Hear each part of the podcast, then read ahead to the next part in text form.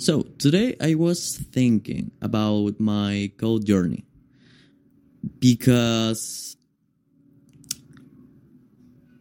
it's pretty amazing. Like, I started it like two years ago, and I always like, of course, technology. I always like hard stuff in technology. Like, I remember I I made I made uh, some mods for the GTA San Andreas.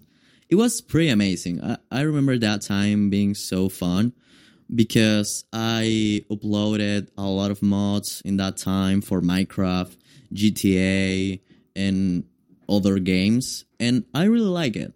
But I didn't code in that moment, and I say like I wish I start to code in that moment because I just change like characters model or change the map or something like that. I didn't code. I didn't fix code. I didn't make code. Make code. I actually didn't know how to. I don't know print "Hello World" in that moment. I was very very little. I I I was like 10 or 11. But I was very fascinated by by technology. And I remember I was pretty pretty in love with building PCs because I say, "Oh, hardware is cool" because um I saw these videos of people um bu- building PCs and I was man I want I want to do that. But I never have the money. So I probably gonna talk about money in another probably in a Spanish one because it's a very long very very long topic. But today I just want to talk about I didn't have the money to buy a PC, like never in my life. I am still with a very shitty PC, and I have two years of coding now. So, if someone says to you, like, no, you need a really good PC to program, to code, I'm sorry, to code, yeah, that's not true. Like, you don't need a very, very super good PC because at start, you will, you will be doing like shitty basic stuff and your PC don't need like being so good for that shitty stuff. And it is not a bad thing. Everyone has to start in life by making the little things and then you can scale I have a lot of of time making little websites with little bottoms and I didn't know how to use CSS for example.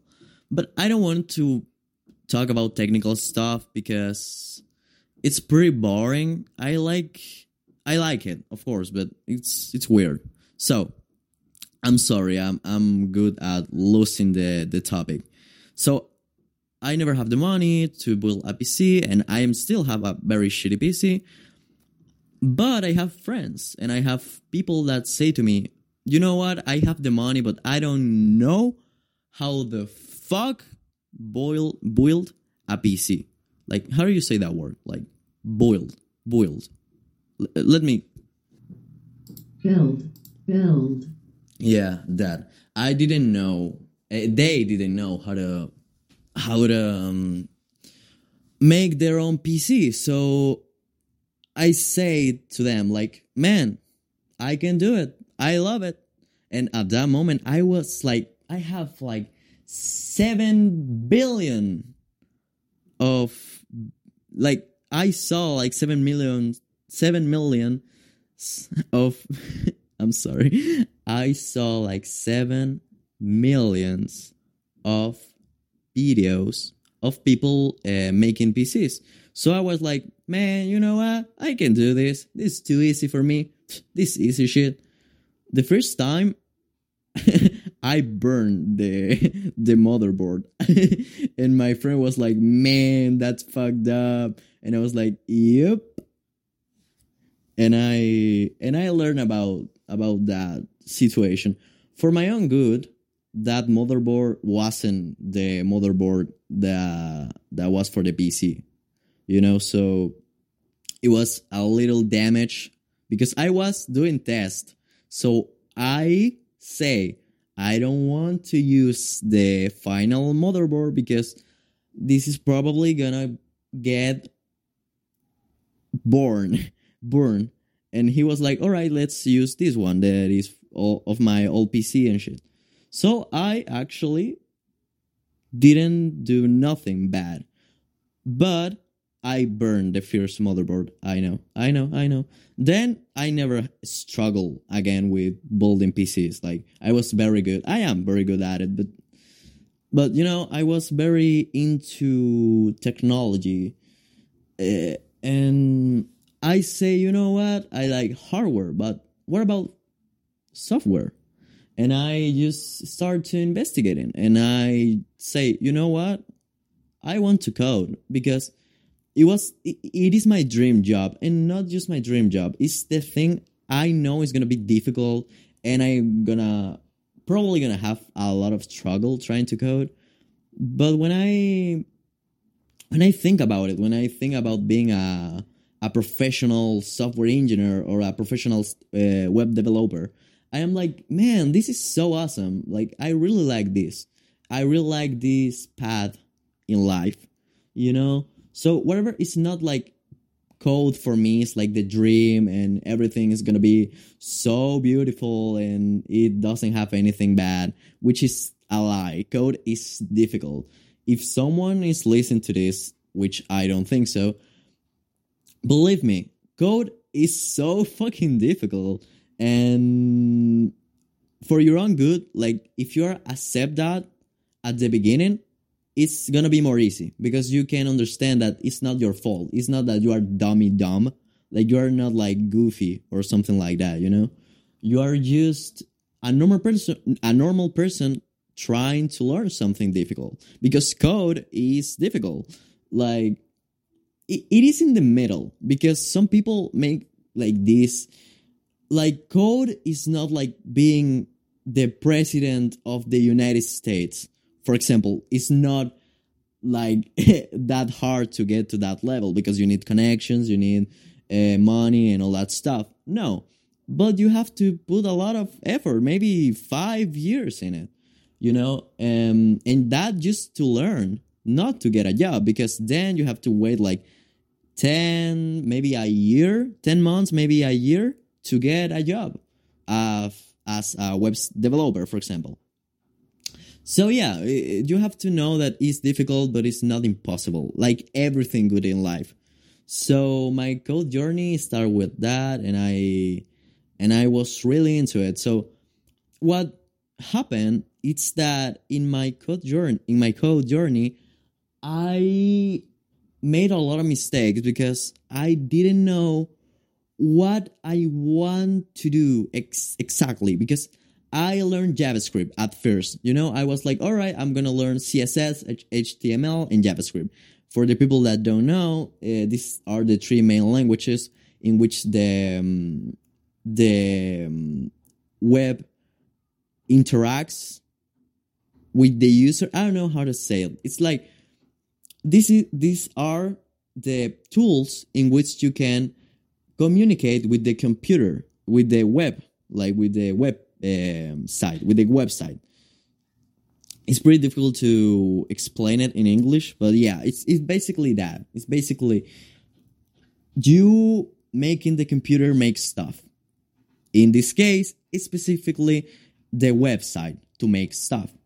So I learned that and I forget about it. Like I learn a lot. I learn about how made a little game, about arrays. I learn about function functions, about variables, and all that stuff. But at that at some point, I was with another stuff in my life, and I just forget about it because I wasn't so compromised. Like I was doing the code, but at the final, I was just copying the code. I I didn't have my personal projects and I didn't experiment with with stuff, you know, with, which is the really beautiful thing about code. You can experiment, you can fucked up, you can make the web page, you know, upside down, and no one's gonna tell you nothing. Like it's your page.